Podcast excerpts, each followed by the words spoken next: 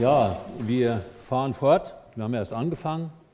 Im ersten Korintherbrief können wir aufschlagen. 1. Korinther, Kapitel 1, ab Vers 10. Da geht es weiter. Der offizielle Titel dieser Predigt sollte sein: Der Bericht über die Spaltung.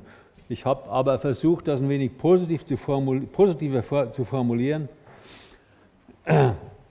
die gottgewirkte Einheit der Gemeinde und der Auftrag, diese Einheit praktisch darzustellen bzw. zu verwirklichen. Also es ist ein Thema, das nicht nur die Korinther vor damals 2000 Jahren betraf, es ist ein Thema, was heute alle Gemeinden betrifft, was die ganze Gemeinde Jesu über die ganze Zeit betrifft, seit es sie gibt. Die Frage ist nur, wie wir damit zurechtkommen. Ich fürchte, dass es auf diesem Gebiet sehr schwierig ist, beziehungsweise es gab schon viel Versagen, das kann man deutlich sagen, und es wird auch weiter viel Versagen wahrscheinlich geben. Also die Aufgabe, die da vor uns ist, die ist so etwas wie die Quadratur des Kreises, würde ich sagen. Mit menschlich-fleischlichen Mitteln oder Bemühungen ist dieser Problematik überhaupt nicht beizukommen. Vielmehr brauchen wir wirklich Gnade Gottes, große Gnade Gottes. Und jeder Gläubige, der damit konfrontiert wird oder da beteiligt ist, sollte als Voraussetzung ein ganzes Stück weit geistlich reif sein, damit am Ende Einmütigkeit herauskommt, beziehungsweise die Einheit zustande kommt, ganz praktisch zustande kommt. Und das Thema betrifft wirklich alle Gläubigen in einer Ortsgemeinde, besonders aber auch natürlich die verantwortlichen Brüder. Ich kann mich noch an unsere Zeit in Fulda erinnern. Manche kommen ja auch von daher, aus der Gemeinde in Fulda. Äh, da gab es also einiges an Streitfragen und da war wirklich auch ein großes Versagen. Und der Hauptgrund dafür war, meine ich, dass viele der verantwortlichen Brüder damals nicht die geistliche Reife hatten, um auch nur annähernd dieser Problematik Herr zu werden. Also bei den zum Brüderkreis eingeladenen Brüdern waren nicht unbedingt biblische Maßstäbe angelegt worden, würde ich aus meinem Blickwinkel sagen.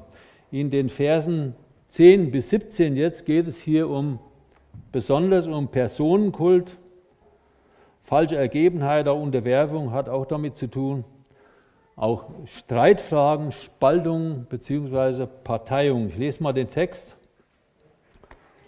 1. Korinther 1, Abvers 10. Ich ermahne euch aber, Brüder, durch den Namen unseres Herrn Jesus Christus, dass ihr alle dasselbe redet und nicht Spaltungen unter euch seien, sondern dass ihr in demselben Sinn und in derselben Meinung vollendet seid. Denn es ist mir über euch berichtet worden, meine Brüder, durch die Hausgenossen der Chloe, dass Streitigkeiten unter euch sind. Ich sage aber dies, dass jeder von euch sagt, ich bin des Paulus, ich aber des Apollos, ich aber des Kephas, ich aber des Christus. Ist der Christus zerteilt? Ist etwa Paulus für euch gekreuzigt oder seid ihr auf den Namen des Paulus getauft worden? Ich danke Gott, dass ich niemand von euch getauft habe, außer Crispus und Gaius, damit nicht jemand sage, dass ihr auf meinen Namen getauft worden seid. Ich aber, ich habe aber auch das Haus des Stephanas getauft, sonst weiß ich nicht, ob ich jemand anders getauft habe. Denn Christus hat mich nicht ausgesandt zu taufen, sondern das Evangelium zu verkündigen, nicht in Redeweisheit, damit nicht das Kreuz Christi zunichte gemacht werde. Ich bete nochmal, wer will, kann aufstehen. Herr Jesus, wir danken dir von Herzen, dass wir Gnade gefunden haben in deinen Augen, als Gemeinde auch, und dass wir diese Botschaften hier betrachten, also dieses Wort hier betrachten dürfen aus dem ersten Korintherbrief. Und Herr, schenke du jetzt doch Gnade zum Reden, leite mich mit deinem Geist und rühre auch unser Herzen an, damit wirklich daraus Frucht entsteht, damit unsere Herzen wirklich angerührt werden, damit wir wirklich betroffen werden in unserem Herzen, dass wir wirklich, wo wir hier gemeint sind, auch wirklich umkehren und Buße tun und dass wir dich in unser Leben viel mehr ja, hineinholen, dass du uns leitest, dass du uns veränderst, dass du uns umgestaltest, dass wir wirklich fähig werden. Und letztlich brauchen wir wirklich deine Gnade, um dieses zu verwirklichen, um dieses zu vollbringen. Hab Dank dafür. Amen. Ja, wir haben es mit einer ersten und sehr ernsten Ermahnung an die Korinther zu tun. Und es ist ein äußerst wichtiges Thema überhaupt für die Gemeinde Jesu. Da hängt unheimlich viel dran. Man könnte es auch als eine, nicht unbedingt als eine knallharte Ermahnung sowieso nicht sehen hier, sondern mehr als eine Bitte um einen Aufruf um Einheit und Harmonie. Also wir können da in dem Text eine gewisse Steigerung sehen. Er fängt sanft an, würde ich sagen. Er redet sogar an mit Brüder. Er will ihnen damit bewusst machen, wer sie sind vor Gott, was ihre Stellung, ihre Identität ist. Und dann kommt es aber dann ein bisschen dicker, wenn er dann da hinten ein paar Fragen stellt, die schon auch unsere Herzen bewegen sollten oder uns in Frage stellen sollten.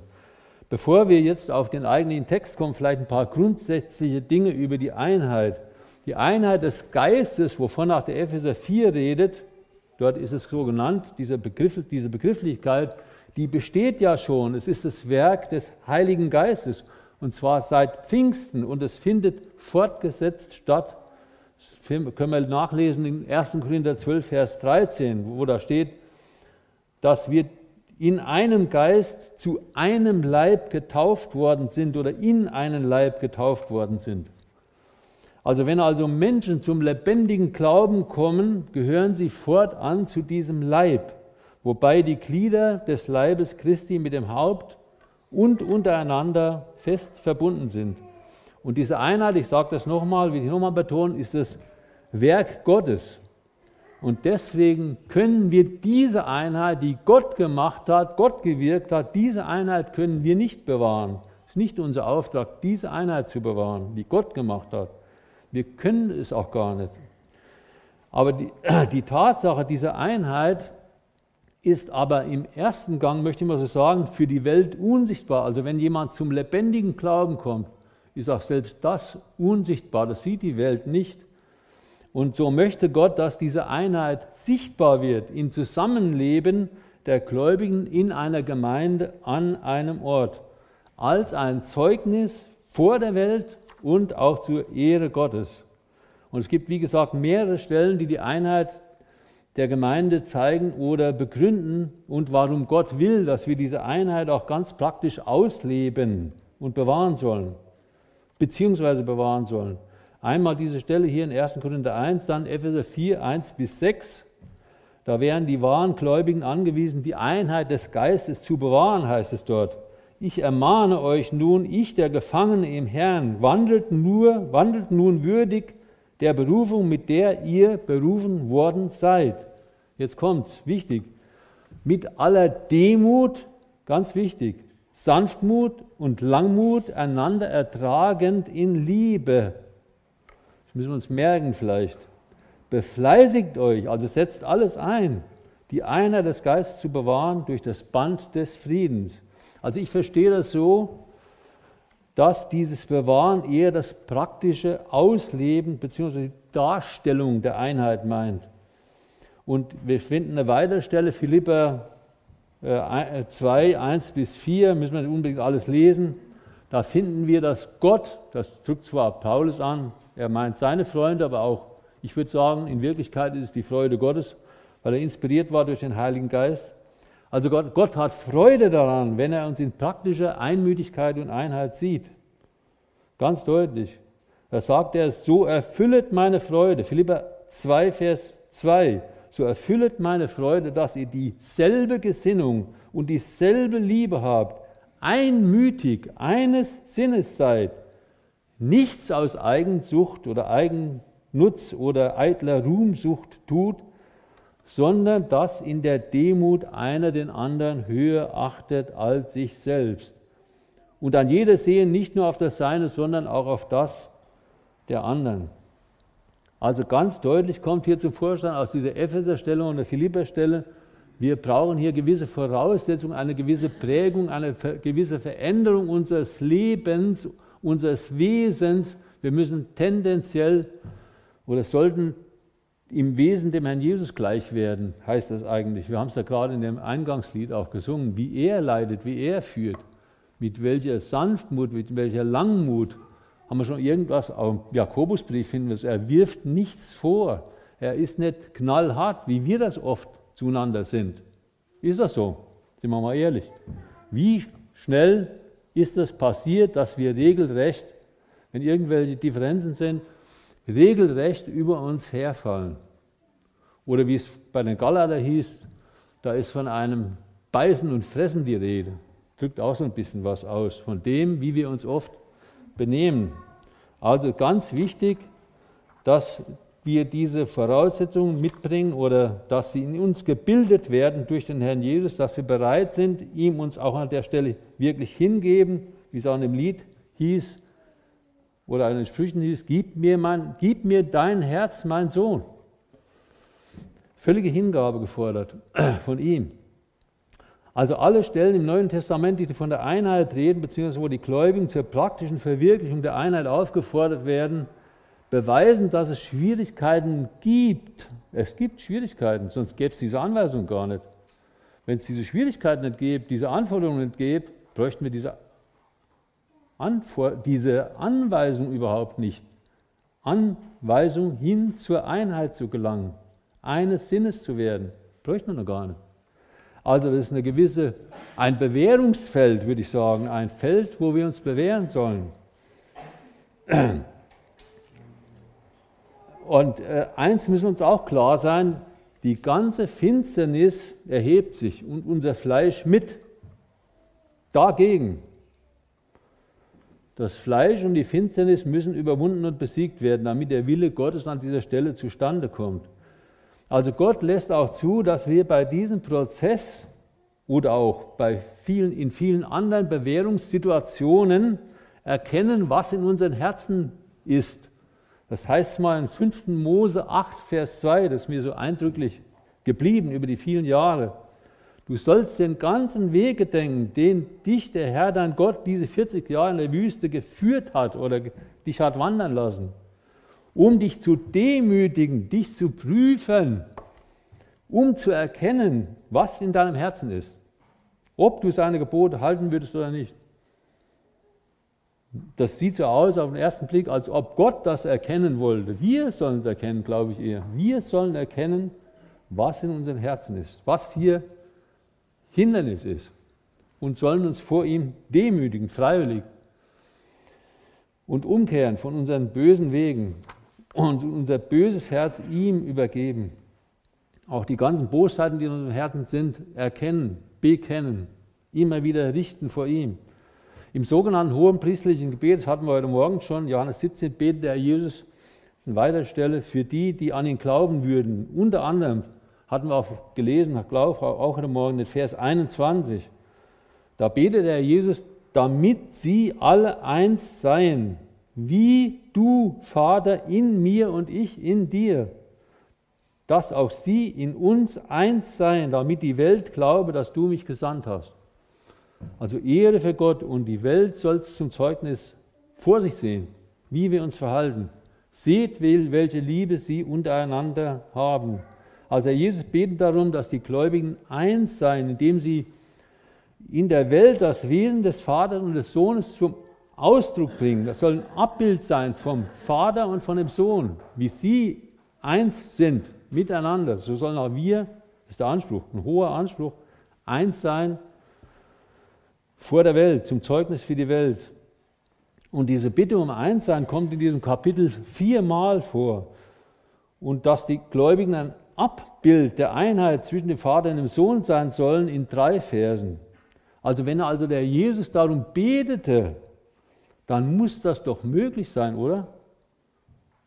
Eigentlich sollte es möglich sein, dass wir dahin kommen, dass wir das verwirklichen, dass wir die Einheit praktisch darstellen. Also Einheit ist auch nicht so zu verstehen, dass wir alle die gleiche Meinung vertreten sollten. Wir kommen später nochmal drauf. Die ökumenische Bewegung, die ist da völlig ab vom Weg. Sowieso ab vom Weg. Also die ökumenische Bewegung, eine große organisatorische Vereinigung aller christlichen Kirchen und noch darüber hinaus, glaube ich, mittlerweile auch, geht genau in diese Richtung. Man will die Einheit dadurch erreichen, dass man grundlegende Lehren des Christentums entweder völlig aufgibt oder völlig flach macht oder abraspelt, am Kreuz was absägen oder abraspeln oder ganz neu definiert oder interpretiert. Leider ist für die Welt von der Einheit der Gläubigen nicht so viel zu sehen. Muss man leider sagen, über die Jahrhunderte. Ein ziemliches Desaster eigentlich. Unser Fleisch, ich sage es nochmal, will auf jeden Fall nicht das, was Gott will. Wir lesen in Römer 8, das Fleisch ist dem Willen Gottes nicht untertan, es vermag es auch gar nicht. Das Fleisch will nicht Einheit, das Fleisch will Trennung, das Fleisch will Parteiung, das Fleisch will sich voneinander abheben und abgrenzen. Und darin kann sich natürlich jeder prächtig verwirklichen. Je mehr es kleine Krüppchen sich bilden, kleine Gemeindchen, desto mehr sind wir da auch irgendwo einer Meinung und desto mehr kann sich einer vielleicht hervortun oder andere, kann eigene Ehre sammeln und so weiter und so fort. Also auch in jeder einzelnen Partei ist es leicht möglich, dass man auch das Besondere dieser Gruppe, die besondere Dinge betont, noch mehr unterstreichen kann und ausleben kann. Und das beweisen die vielen Denominationen oder Benennungen, die es heute gibt. Und das ist, wie gesagt, alles andere als ein Zeugnis für die Welt. Das verstehen auch viele Gläubige überhaupt nicht. Wie oft ist mir diese Frage schon gestellt worden? Warum gibt es denn da so viele verschiedene Gemeinden? Kann man eigentlich den Menschen, Menschen in der Welt überhaupt nicht erklären.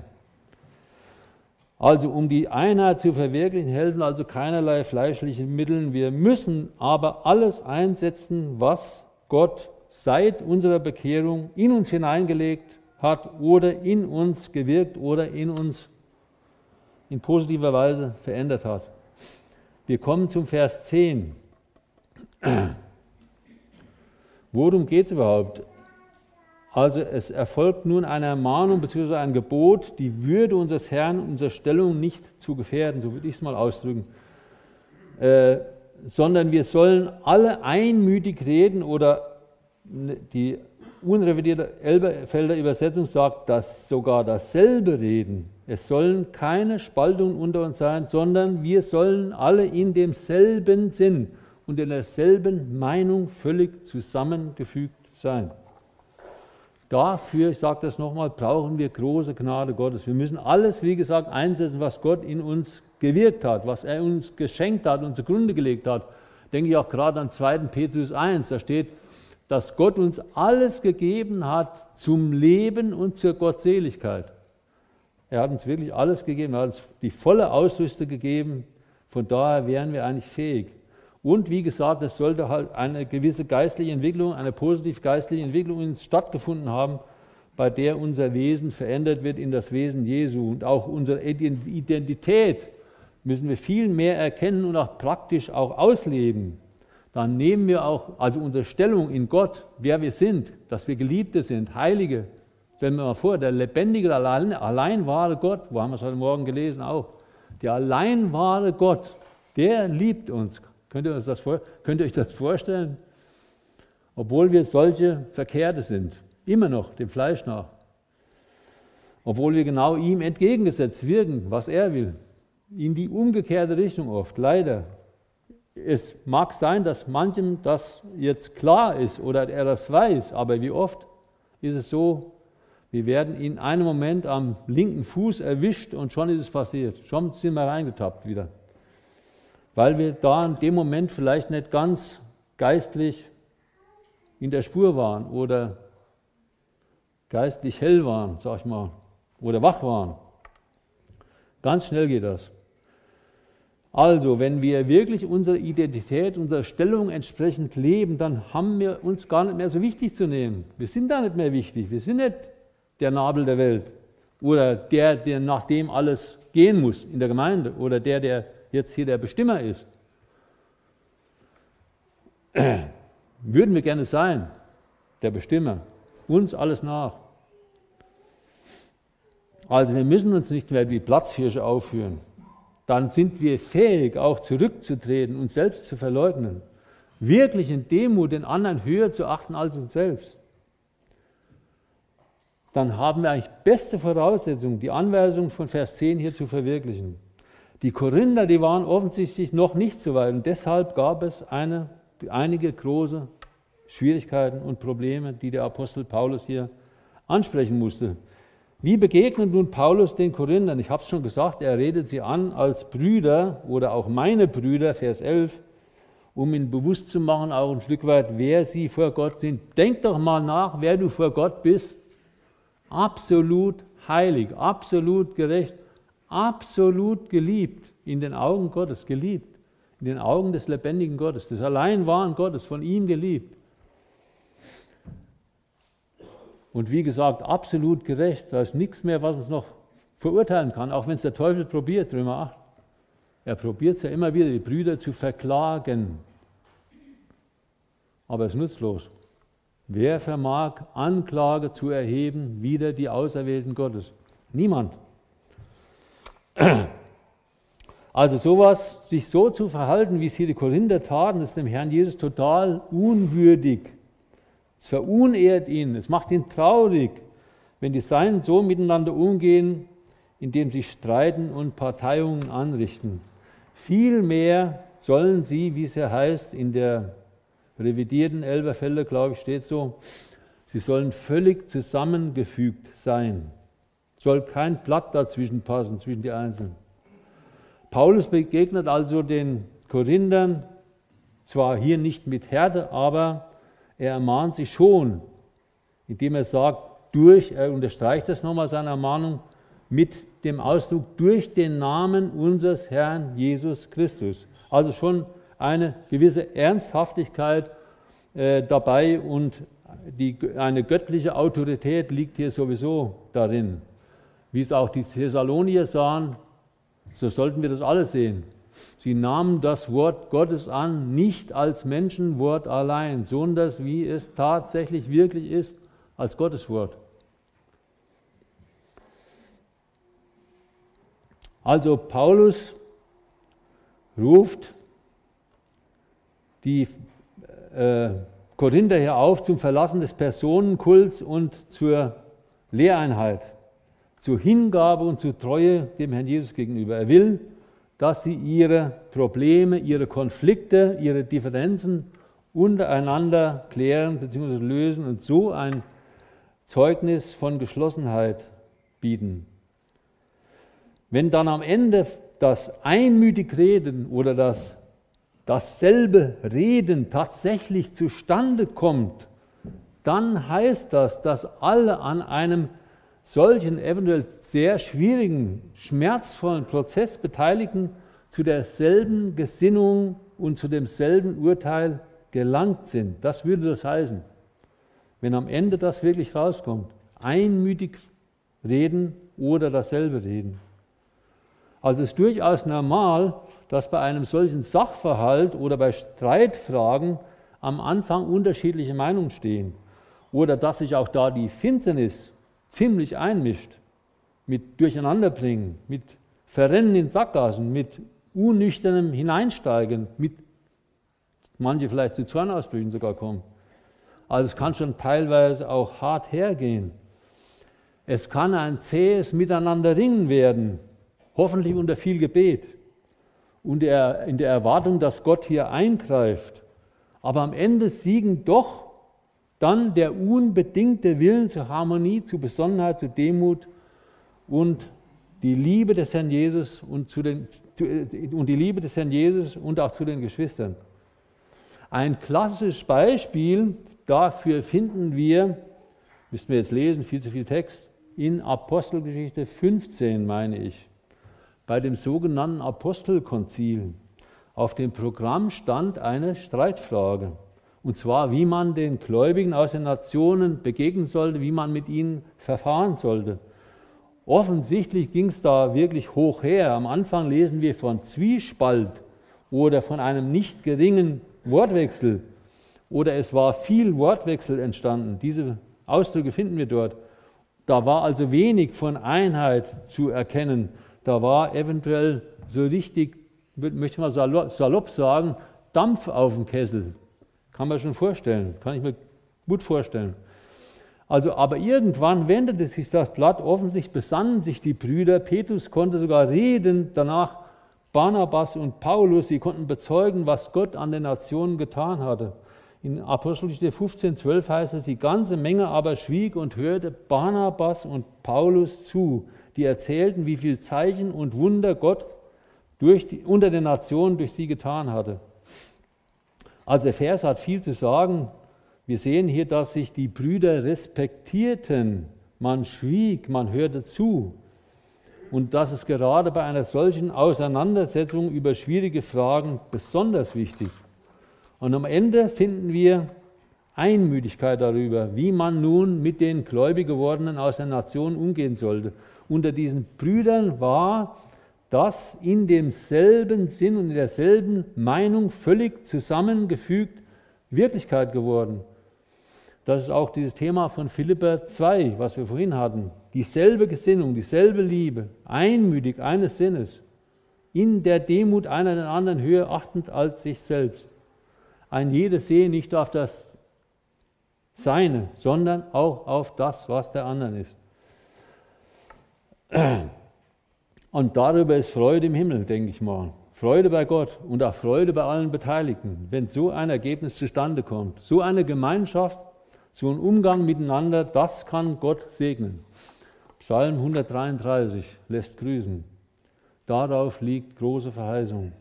Und dafür, davon können wir nur lernen. Diese Brüder trugen ihren Streit nicht in der Öffentlichkeit der Gemeinde aus.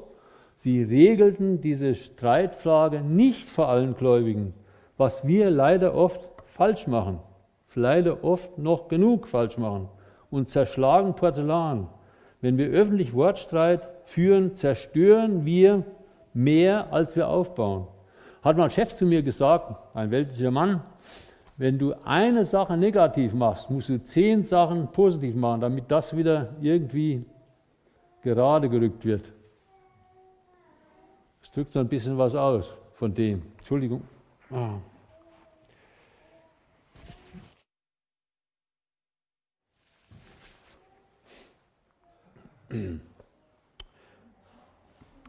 Ja, in 2. Timotheus 2, Vers 14 heißt es dazu, das bringe in Erinnerung, indem du eindringlich vor Gott bezeugst, man solle nicht Wortstreit führen, was zu nichts Nütze ist, sondern zum Verderben der Zuhörer. Das ist genau die Situation. Wenn wir noch Zuhörer haben, großes Forum, wie jetzt hier vielleicht, oder vielleicht haben wir 10, 20, und wir fangen damit Streiten an, das führt zu nichts. Wir zerstören alles. Zum Verderben der Zuhörer ist das alles. Und dabei nehmen wir, ohne dass es uns oft bewusst ist, die Autorität, den Autoritätsverlust in Kauf. Wir demontieren uns praktisch selbst. Oder wir relativieren und stellen die ganze Verkündigung, die vielleicht vorher gelaufen ist, in Frage. Wir sollten das, soweit es nicht um A-Fragen geht, ihr kennt das, die hier zur Gemeinde gehören, kennen, was A-Fragen ist. A-Fragen sind also absolut Fragen des Glaubens, Lehr äh, Glaubensgrundsätze, die wir wirklich absolut bejahen müssen, zu denen wir stehen müssen, sonst können wir nicht zu einer gleichen Gemeinde gehören. Die Frage ist, ist der Jesus auferstanden oder nicht, zum Beispiel, oder ist er im Fleisch gekommen oder nicht, das muss völlig klar sein. Nur als Beispiel. Das sind solche A-Fragen. Äh, also soweit es nicht um solche Fragen geht, sondern um andere Fragen, weniger wichtigere Fragen, sollten wir das vielmehr hinter verschlossenen Türen tun und sollten uns dort einigen, vielleicht auch nach zähem Ringen dann hoffentlich dasselbe reden. Und dann sollten wir mit der Korrektur wieder vor die Gläubigen treten. Also lasst uns auch die Methoden an der Stelle bedenken, unsere Auseinandersetzung oder Klärung. Da haben zum Beispiel Polemik oder Sarkasmus, womit man andere beleidigt, überhaupt nichts zu suchen. Gar nichts. Das bringt nur noch mehr Öl ins Feuer. Also wenn wir das nicht lernen oder immer wieder versagen, dann wird es auch nicht viel werden mit dem, wie sie heißt, völlig zusammengefügt sein. Also Spaltung und Parteiung, das ist genau das genaue Gegenteil von völlig zusammengefügt.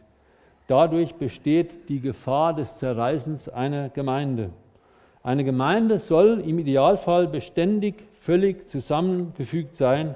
Ihre Gesundheit, ihr Wohl oder Wehe hängt davon ab. Lasst uns da wirklich vor allem auch für die Ältesten beten, für die verantwortlichen Brüder, auch alle Mitarbeiter in den verschiedenen Gruppen oder auch Hauskreise, wirklich für ihren eigenen Glauben, weil der eine Vorbildfunktion hat. Das finden wir ja gerade von den Ältesten auch gesagt.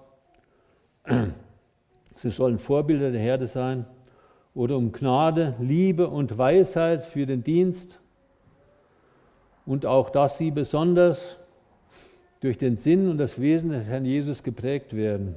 Einheit ist für Gott ein sehr, sehr hohes Gut. Es ist sein Werk, was wir gehört haben, auf der Grundlage des Erlösungswerkes seines geliebten Sohnes. Spaltungen und Parteiungen kann man nur als Sünde bezeichnen. Anders geht es nicht. Wenn wir uns da verrennen, dann haben wir uns leider vor den Karren des Gegenspielers spannen lassen. Entsprechend werden auch diese Dinge in Galater 5,19 äh, als Werke des Fleisches gesehen. Also an der Stelle sollte sich jeder von uns vor Gott prüfen, wo habe ich dazu beigetragen mit Streit oder Parteinahme zum Beispiel. Oder wenn ja, sollten wir Buße darüber tun und beten darum, dass wir von Herrn Jesus verändert werden, vor allem auch im Sinne seines Wesens. Wir kommen zu Vers 11, die Offenlegung von Streitigkeiten. Denn es ist mir durch die Hausgenossen der Chloe über euch bekannt geworden, meine Brüder, dass Streitigkeiten unter euch sind. Ich meine aber dies, dass jeder von euch sagt, ich bin des Paulus, ich aber des Apollos, ich aber des Kephas, ich aber Christi. Mit diesem denn folgt jetzt die Begründung, warum Paulus in Vers 10 diese Ermahnung aussprechen muss. Unter den Korinthern waren Streitigkeiten, Auseinandersetzungen, Zwietracht, Zwiespalt, Entzweiung vorgekommen. Wodurch sie entstanden waren, lesen wir in den nächsten Versen oder ab Vers 12. Die Informationen über diese Streitereien waren zu Paulus durch die Hausgenossen der Chloe, ich weiß nicht, wie es ausspricht, gelangt. Und Paulus gibt diese Quelle auch noch preis, aber er nennt nicht die Namen der Informanten, er sagt nur die Hausgenossen dieser Chloe. Die Frage stellt sich, ob das beides in Ordnung war. Also grundsätzlich sollte man in solchen Fällen vorher, also ich meine jetzt aus, den, aus der Sicht der Informanten als erstmal, die sollten vorher auf jeden Fall mal den Versuch unternommen haben, wie das auch bei uns allgemein sein sollte, wenn wir irgendwo Sünde sehen, dass wir erstmal die Geschwister persönlich ansprechen in Bezug auf ihr Fehlverhalten, sie mit ihrer Sünde konfrontieren oder wenn wir es in Liebe ertragen können, können wir es in Liebe ertragen. Aber in dem Fall scheint es ja nicht so was zu sein. Also diesen Geschwistern war wirklich dieser Zustand negativ hochgekommen. Aber es könnte auch sein, dass es ihnen praktisch unmöglich war, weil es einfach zu viele Betroffene gab. Oder die Konfrontation ging jeweils negativ aus, wo sie vielleicht einzelne Geschwister von diesen, die sich daneben benommen haben, konfrontiert hatten. Von all dem wird uns nichts mitgeteilt. Paulus folgt auf jeden Fall einem biblischen Prinzip. Im Alten Testament musste ein Zeuge zu seiner Aussage stehen. Und wenn man zum Beispiel an die Ältesten oder verantwortlichen Brüdern in einer Gemeinde Informationen über andere Geschwister weitergibt, muss man oder sollte man dazu bereit sein, dazu zu stehen. Und deshalb muss, wenn es hart auf hart geht, auch der Name des Informanten genannt werden. Natürlich besteht die Gefahr, dass der Informant wegen der Offenlegung eines Missstandes angegriffen wird. Aber dann muss ich echt sagen, dann sind wirklich die Ältesten oder auch die verantwortlichen Brüder in der Pflicht, diesen, diesen Gläubigen beizustehen. Äh, was sowieso klar ist, in beiden Fällen, Konfrontation der Geschwister oder Information über Geschwister, sollte das Motiv der Liebe zu diesen Geschwistern oder die Sorge um diese Geschwister vorherrschend sein. Kann auch die Sorge um die ganze Gemeinde sein, was hier vielleicht sogar der Fall war, weil es vielleicht viele waren, die da verstrickt waren. Auf jeden Fall gab es jetzt vier Parteien. Also die Korinther hatten sich hinsichtlich ihrer Identifikation völlig verstiegen. Sie hatten sich an verschiedene Menschen oder Lehrer gehängt. Sie hatten sich mit Menschen identifiziert, mit dem, was sie lehrten, oder hochgestochen vielleicht auch daherredenden. Vielleicht war das nicht nur Paulus, Apollos, Kephas, vielleicht waren es auch noch andere, wird uns dann mitgeteilt. Auf jeden Fall hatten sie sich an Menschen gehängt. Äh, das, man kann das sagen, vielleicht salopp, da hat, hatten sich regelrechte Fangemeinden gebildet, die miteinander in Streitigkeiten geraten waren. Daraus folgt zwangsläufig, dass sich Gruppierungen oder Parteiungen bilden, wobei normalerweise jede Gruppierung andere Überzeugungen vertritt oder Schwerpunkte vertritt, andere Ziele verfolgt oder sich von der anderen abheben will. Vor allem auch Ehre und Anerkennung spielt damit auch hinein. Da herrscht also ein Geist auch der Konkurrenz. Das kann letztlich auch, das ist uns eigentlich völlig klar, logisch, menschlich auch beurteilt, kann zu keinen guten Ergebnissen kommen. Dieses ganze Unternehmen muss scheitern. Stellen wir uns mal eine Fußballmannschaft vor. Die eine vielleicht mit sehr vielen herausragenden Einzelkönnern. Denkt da an eine bestimmte Mannschaft in der Bundesliga zum Beispiel. Da sind wirklich super Könner dabei und eine unheimlich teure Mannschaft, teurer Kader, wo jeder für sich scheinbar groß herauskommen will. Kein Teamgeist mehr anscheinend. Die andere Mannschaft, technisch vielleicht sogar unterlegen, weniger Einzelkönner, aber äh, die Mannschaft ist eine Einheit. Sie stehen wie ein Mann zusammen. Die Spieler sind mannschaftsdienlich unterwegs. Sie ergänzen einander. Schwächen Einzelner werden ausgeglichen mit Stärken von anderen. Jeder kämpft für den anderen. Die Mannschaft wird Erfolg haben. Können wir deutlich sehen.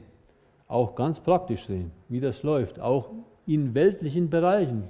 Es kann auch eine Firma sein, eine Abteilung. Egal. Oder eine Fußballmannschaft. Also Einzelkämpfer, nee, anders. Also ich wollte noch sagen, damit ist, somit ist es genauso auch in der Gemeinde, so ist es genauso in der Gemeinde Jesu in einer Gemeinde am Ort. Die Gemeinde, das soll uns bewusst sein, die befindet sich im Bau. Der Bau ist nicht abgeschlossen. Die, die Gemeinde befindet sich in einer Entwicklung, auch die Ortsgemeinde. Die hört nie auf, bis wir beim Herrn sind. Oder auch die Einzelnen sowieso. Sie soll wachsen zu einem heiligen Tempel im Herrn, Epheser 2. Und dazu braucht es Einheit. Einzelkämpfer und solche, die, sich, die auf sich selbst schauen, die selbst groß rauskommen wollen, sind da wirklich fehl am Platz. Also Kapitel 12 im 1. Korintherbrief zeigt uns das ganz deutlich. Wir sind total voneinander abhängig. Wir können niemals Einzelkämpfer sein. Der Fuß kann nicht zum Ohr sprechen, ich brauche dich nicht. Das geht nicht.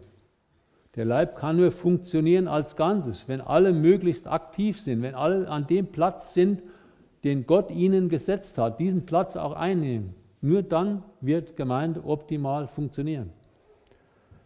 Also jeder wird gebraucht, auch das schwächste Glied wird gebraucht, zeigt uns das. Nicht nur die Starken, auch die Schwachen, die sollen wir sogar mit größerer Ehrung geben. Deswegen. Da können wir auch mal, bin ich auch gerade, aufmerksam gemacht worden drauf. Wir sehen immer nur die Krümel, das Negative. Und das Positive ist meistens für uns selbstverständlich, das erwähnen wir gar nicht. machen wir zu Hause in der Familie genauso. Wie wenig geben wir unseren Frauen wirklich Lob? Sie kochen uns fast jeden Tag ein tolles Mittagessen. Wie wenig Lob ist da? Nur wenn irgendein Krümel ist, oder irgendwo ein Haar in der Suppe ist, dann sind wir sofort da. So ist eine Gemeinde.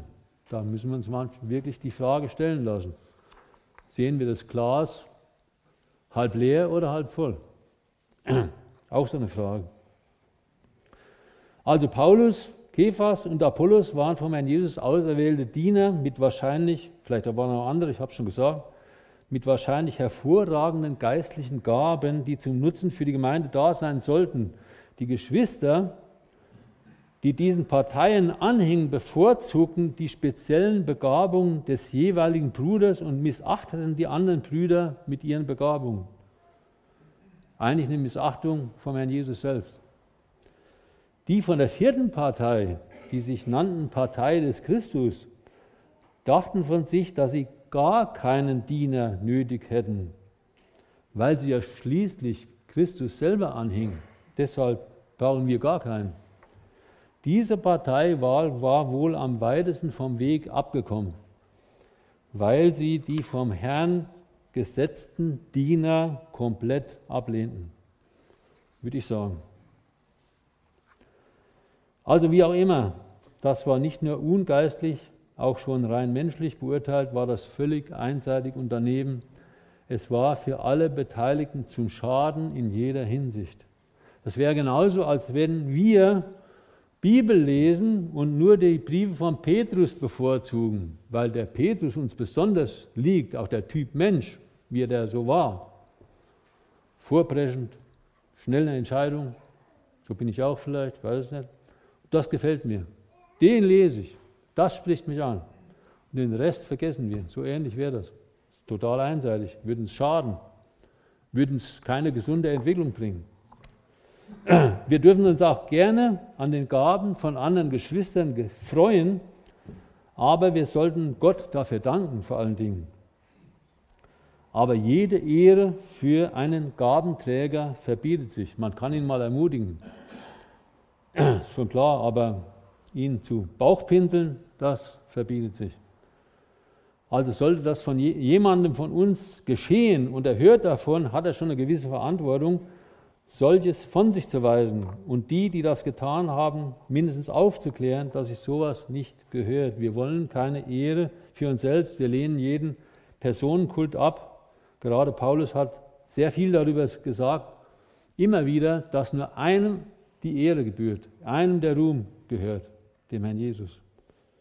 Natürlich ist es auch ein Stück weit normal, wenn sich Geschwister am Anfang ihres Glaubenslebens oder wenn sie Dinge erleben, die nicht so einfach verkraftbar sind, an andere erfahrene Geschwister so ein Stück weit dranhängen.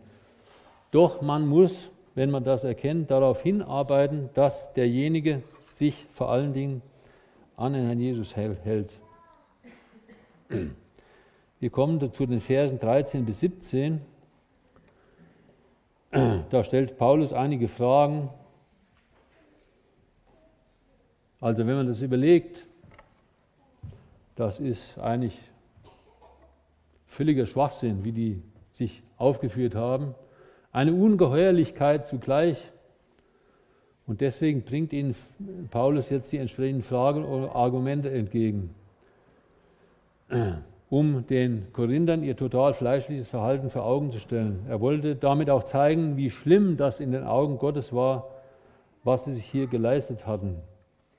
Er sagt, fragt als erstes, ist, ist etwa der Christus zerteilt? Wir müssen hier den bestimmten Artikel auf Christus beachten. Der Christus. Der Christus bezieht sich auf den Leib Christi. 1. Korinther 12, Vers 12, die, eine der Beweisstellen. Da heißt es denn, wie der Leib einer ist, eine Einheit und viele Glieder hat, alle Glieder des Leibes aber, obwohl viele ein Leib sind, so auch der Christus. Der Christus ist das Haupt und die Glieder in einem, eine Einheit.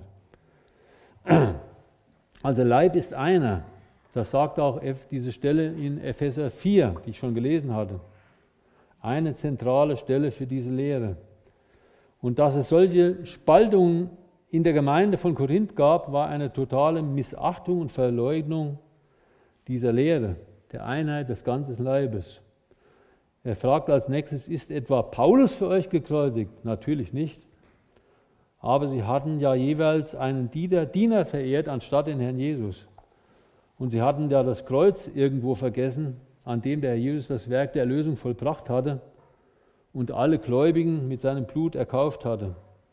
Damit hatte er die Grundlage überhaupt für die Einheit der Gemeinde gelegt. Nächste Frage, seid ihr auf den Namen des Paulus getauft worden? Dazu vielleicht mehrere Dinge. Erstens werden alle, das hatten wir schon gelesen, die an den Herrn Jesus gläubig geworden sind, in diesen einen Leib hineingetauft. Die könnten wir sagen, könnten wir als Geistestaufe bezeichnen. Vom Geist Jesu, vom Geist Gottes sind sie zu, alle zu einem Leib, zu diesem einen Leib getauft worden, hineingetauft worden.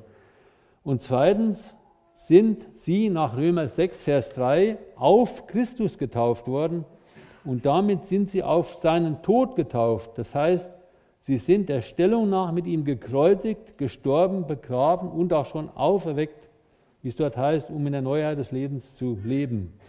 Und in der Wassertaufe bezeugen wir genau das vor der sichtbaren und unsichtbaren Welt, genau diese letzte geistliche Wahrheit, dass wir auf Christus getauft worden sind. Also die Wassertaufe ist quasi ein Nachvollzug dessen, was geistlich nach Römer 6 vorher schon geschehen ist. Also einer wie Paulus wäre niemals auf eine solch abwegige Idee gekommen, jemanden auf seinen Namen zu taufen. In den Versen 14 bis 16 scheint es so, als ob Paulus in gewisser Weise erleichtert war, dass er nur so wenige Gläubige getauft hat, damit nicht jemand sage, er hätte auf seinen Namen getauft. Allein das zeigt auch wieder diese Ausdrucksweise, damit nicht jemand sage, zeigt, die Bosheit des Fleisches, auch der Gläubigen. Das Fleisch ist immer noch da, unverbesserlich, nicht veränderbar. Wir können nur das Fleisch in Schach halten, indem, wie, wie, wie nach Galater 5, Vers 16, da heißt es, wandelt im Geist und ihr werdet die Begierden oder die Lust des Fleisches nicht vollbringen. Das ist der einzige Weg, das Fleisch in Schach halten.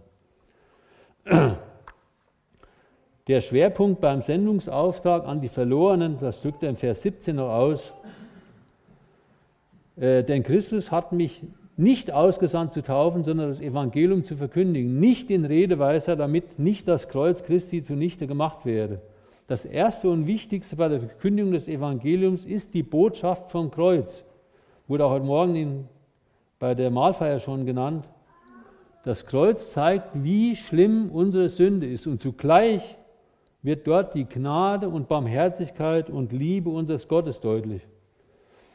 Durch die Botschaft vom Kreuz sollen die Menschen überführt werden von ihrem total sündhaften Zustand und damit auch ihrer Verlorenheit. Und daraus müssen sie zuerst mal errettet werden. Und in der Taufe bzw. Wassertaufe ist ein Gehorsamschritt zu sehen aufgrund des Taufbefehls des Herrn Jesus.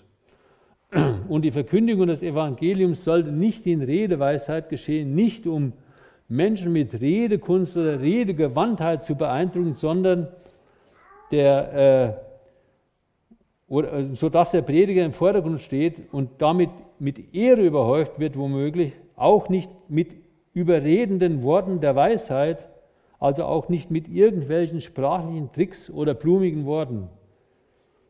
Das wäre wahrscheinlich bei typischen Griechen besser angekommen, bei uns vielleicht auch heute. Hätte aber das Kreuz Christi zunichte gemacht. Es hätte die Botschaft dermaßen abgeschwächt und wirkungslos gemacht, dass kaum jemand von seiner Sünde überführt worden wäre. Ich komme zum Schluss.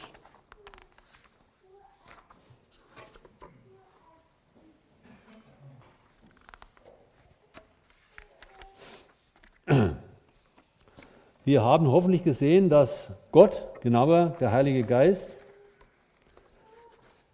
seit Pfingsten oder mit Pfingsten begonnen hat, die Gemeinde Jesu zu bauen oder Gläubige dem Leib Jesu hinzuzufügen, und zwar als Einheit. Und diese Einheit, diese Einheit ist das Werk Gottes und wir brauchen und können sie auch gar nicht bewahren. Doch wir sollen als Ortsgemeinden diese Einheit praktisch darstellen bzw. verwirklichen.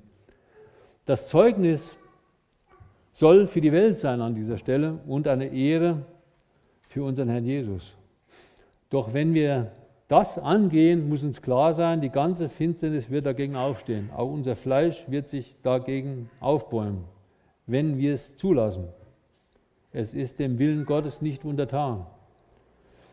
Und nicht erst seit heute ist das ein Problem, schon in der ganzen Geschichte der Gemeinde Jesu. Beweis Existenz von vielen Parteiungen, Spaltungen, Trennungen und am Ende drückt sich aus in vielen Denominationen, die wir heute haben. Mit fleischlich-menschlichen Mitteln werden wir scheitern. Unsere Waffen müssen geistlich sein. Wir müssen zuerst wissen, wer wir sind. Unsere neue Stellung im Herrn, unsere Identität in ihm und darin leben. Und wir müssen geprägt werden, das ist entscheidend. Das sehen, sehen wir wirklich im direkten Zusammenhang mit den Anweisungen in Bezug auf die Einheit. In Epheser 4 und Philipper 2. Wir müssen geprägt werden vom Wesen Jesu in diesem Zusammenhang, um das auch nur annähernd hinzubekommen. Und wir sollten ausgerichtet sein auf die Person und Autorität unseres Herrn und Heilandes und nicht uns an irgendwelchen Menschen hängen in falscher Weise oder Menschen auf den Thron heben. Unsere Ergebenheit, unsere Hingabe gehört allein unserem Herrn. Und dazu brauchen wir auch beständig geistliche Gemeinschaft in jedweder Form. Wenn wir das vernachlässigen, wie ich es vorhin schon mal gesagt habe, wir wissen das zwar jetzt, verschiedene Dinge, oder haben es vorher auch schon gewusst, vieles, aber wenn wir uns dessen nicht ständig bewusst sind, wenn wir nicht geistlich wachgehalten werden, Tag für Tag, ist das ganz schnell weg. Und wir werden immer wieder, bekommen immer wieder ein Bein gestellt von der Finsternis oder von unserem Fleisch, wenn wir uns aussuchen. Und wie gesagt, wenn Gott das dann konkret zulässt, dass wir in Streitigkeiten, in Schwierigkeiten mit Geschwistern kommen oder Streitfragen zu klären haben, dann möchte ich es nochmal sagen, das sollten wir nicht gleich übereinander herfallen, wie das die Welt tut. Uns nicht einander beißen und fressen, sondern wir gehen in Liebe füreinander und im Geist von Philippa 2 und Epheser 4 an die Schwierigkeit heran und am Ende wird die Einheit bewahrt und es kommt nicht zur Bildung von Parteiung. Und selbst wenn Meinungsunterschiede weiter fort bestehen, das ganz praktisch ist es auch so, dann halten wir das auch aus. Dann reden wir dasselbe. Achten wir auf das, was ich jetzt sage dann reden wir dasselbe und nichts anderes, weder öffentlich noch im Verborgenen. Denken wir auch daran, wie wir uns zu Hause benehmen, in den Familien. Auch wie oft haben wir den Fehler schon gemacht, im Beisein unserer Kinder negativ über die Gemeinde oder über einzelne Geschwister zu reden oder die Dienste in Zweifel zu ziehen oder sonst was dergleichen. Damit zerstören wir auch den Glauben unserer Kinder. Lasst uns das bedenken. Übrigens in 1. Korinther 1, Vers 10 steht in unrevidierter Elberfelder Übersetzung dasselbe Reden oder sprecht mit einer, alle mit einer Stimme. NEU, sprecht alle mit einer Stimme. Es ist von daher nicht untersagt, dass wir auch anders denken dürfen. Aber seien wir still oder halten wir die Füße still, sag ich so mal. Und reden wir nicht negativ öffentlich oder im Verborgenen oder irgendwie andere Lehren weitergeben. Ab, also abweichen von der offiziellen Lehre der Gemeinde. In B-Fragen mehr oder C-Fragen. A-Fragen sind sowieso völlig klar. Sollte sowieso klar sein. Oder wenn, also es gilt auch nicht, wenn offensichtliche Falsch- oder Irrlehren vorliegen, völlig klar. In solchen oder ähnlichen Fragen oder Lehrmeinungen darf es noch nicht einmal Kompromisse geben. Da gibt es auch zum Beispiel unter Umständen keine Gemeinschaft mehr mit solchen.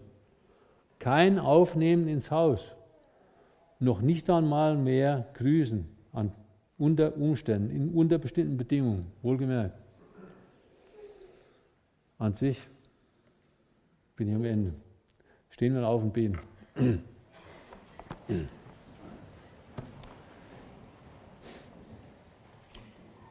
Herr, wir wollen dir jetzt danken von Herzen für alle deine Gnade, die du gewährt hast. Bitte wirke du weiter in Bezug auf dieses Thema an unseren Herzen, weil es wirklich ein äußerst wichtiges Thema ist, weil an dieser Stelle ganze Gemeinden zu Schanden werden, zersplittert werden, zerstört werden, ganze Gemeinschaften. Herr, wir wollen dich einfach bitten um Gnade für uns. Wirke doch an unseren Herzen, wirke du vor allen Dingen dein Wesen in uns aus. Schenke, dass wir wirklich geistlich zu dir hinwachsen, zunehmen, im Glauben auch. Und dass wir uns wirklich dir stellen, auch wenn es weh tut, uns dir stellen.